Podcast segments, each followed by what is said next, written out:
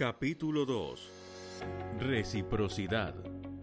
Gratis es solo la muerte y esta cuesta la vida y todo tiene un final y solo las salchichas tienen dos.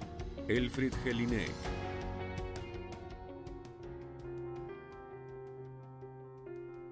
El principio de reciprocidad es la correspondencia natural y mutua que existe entre las personas y hace que nos veamos obligados a corresponder los favores que nos han realizado. Se trata de una regla poderosa que modifica la conducta humana y que nos obliga a dar algo de vuelta por el sentimiento de obligación que se genera en nosotros. Si una dama nos hace un favor, debemos devolvérselo. Si un amigo nos envía un regalo de cumpleaños, debemos enviarle un regalo y recordar su cumpleaños. Si una pareja nos invita a una fiesta, debemos invitarla a nuestra fiesta y así de simple. Es tan arriesgada esta regla que en varias culturas en vez de decir el tradicional gracias después del cumplido, se sustituye esta por la expresión obrigado, como en la lengua portuguesa. Tan fuerte es esta correspondencia que literalmente puede incluso hasta salvarnos la vida. Ivo Leibesfeld en 1975 nos relata la historia de cómo un soldado alemán, cuyo trabajo era capturar soldados enemigos y llevarlos a sus superiores para ser interrogados, un día encontró a un enemigo comiendo una rebanada de pan. Al ser encontrado el enemigo en clara situación de desventaja y con muchísimo miedo, no tuvo este mejor idea que invitar su pedazo de pan al soldado alemán. Este quedó conmovido y perdonó al enemigo volviendo a sus superiores con las manos vacías. Impresionante, ¿verdad? Aunque tal vez lo más impresionante de este principio, además de su fuerza, sea su omnipresencia a lo largo de toda la cultura humana como lo evidenciaron Alvin Goldner en 1960 y en la revisión de la teoría de reciprocidad, Armin Falk y Urs Fishbaker en 2006. A continuación estudiaremos este principio a profundidad con los siguientes casos reales de ventas. Caso de venta número 1. Vas caminando por un pasillo en un supermercado muy conocido y de pronto una anfitriona muy atractiva, gentilmente, te hace probar un vaso pequeño de un nuevo yogurt que acaba de salir al mercado. Mientras lo vas tomando, ella te menciona los beneficios de este y después de tomarlo te pregunta, ¿qué tal te pareció? Tú, correspondiendo el favor, le dices, excelente, delicioso. Acorde a tus palabras, la anfitriona te dice, que bueno, como le ha parecido delicioso y excelente, seguro se ha de estar preguntando cómo puede hacer para tenerlo en casa, ¿verdad? El 90% de veces, siendo tú una persona muy coherente, obviamente dirías que sí a la pregunta. Escena siguiente. Un minuto después, sin saber del todo qué pasó, terminas con un litro del nuevo yogurt en tus manos. Análisis. Nos centraremos por ahora solo en el principio de la reciprocidad, porque como ya te diste cuenta, hay también otros principios latentes en esta escena.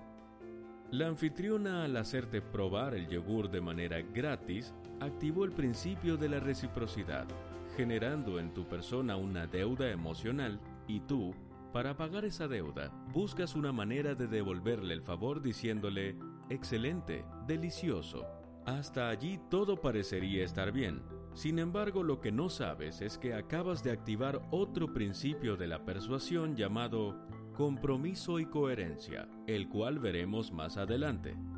Ahora estás en desventaja, estás en una esquina del tablero de ajedrez con una torre al frente tuyo y un alfil en diagonal, los cuales te acaban de poner en jaque. La anfitriona, quien se acaba de entrenar con Dennis Rey, te hace el siguiente cierre, una lectura de intención. Seguro se ha de estar preguntando cómo puede hacer para tenerlo en casa, ¿verdad? Oh no, parece un jaque mate definitivo. Aún podemos correr, aún podemos tirar el tablero, pero nuestro orgullo, nuestras palabras, nuestra coherencia como personas cultas y civilizadas. La reciprocidad es un principio primitivo que permitió hace miles de años a nuestra especie sobrevivir en ambientes hostiles y salvajes a causa de la ayuda mutua. Así también, permitió diferenciarnos y empezar nuestro camino hacia la civilización. Finalmente, esta fuerza sutil y primitiva reaparece y le dice a tu mente, Anda, vamos, no seas mezquino y devuélvele el favor que te hizo, cómprale. Caso de venta número 2. Vas a una reunión de negocios en una cafetería. Has llegado cinco minutos antes de la sesión solicitada y la mesera del lugar al verte se acerca gentilmente y te invita a una taza de café. En ese momento te sientes tan comprometido a devolverle el favor, así que terminas pidiendo un par de empanadas y un caro croissant, aunque esta no haya sido tu intención inicial. Análisis. Como te das cuenta, el principio de la reciprocidad, una especie de fuerza universal, hace que hagamos cosas que muchas veces no teníamos planeadas hacer tan solo por corresponder a favores de otras personas, ya que a todos se nos ha enseñado a cumplir esta ley y todos conocemos las sanciones sociales y el ridículo que nos aguarda si las transgredimos, como el que se nos vea malos o ingratos. En el cuento de Blancanieves y los siete enanitos, se evidencia el principio de reciprocidad asociada a la cortesía. La bruja quien amablemente ofrece la manzana a Blancanieves y esta quien no puede decir no a la petición y termina comiéndosela por corresponderle el favor. Caso de venta número 3.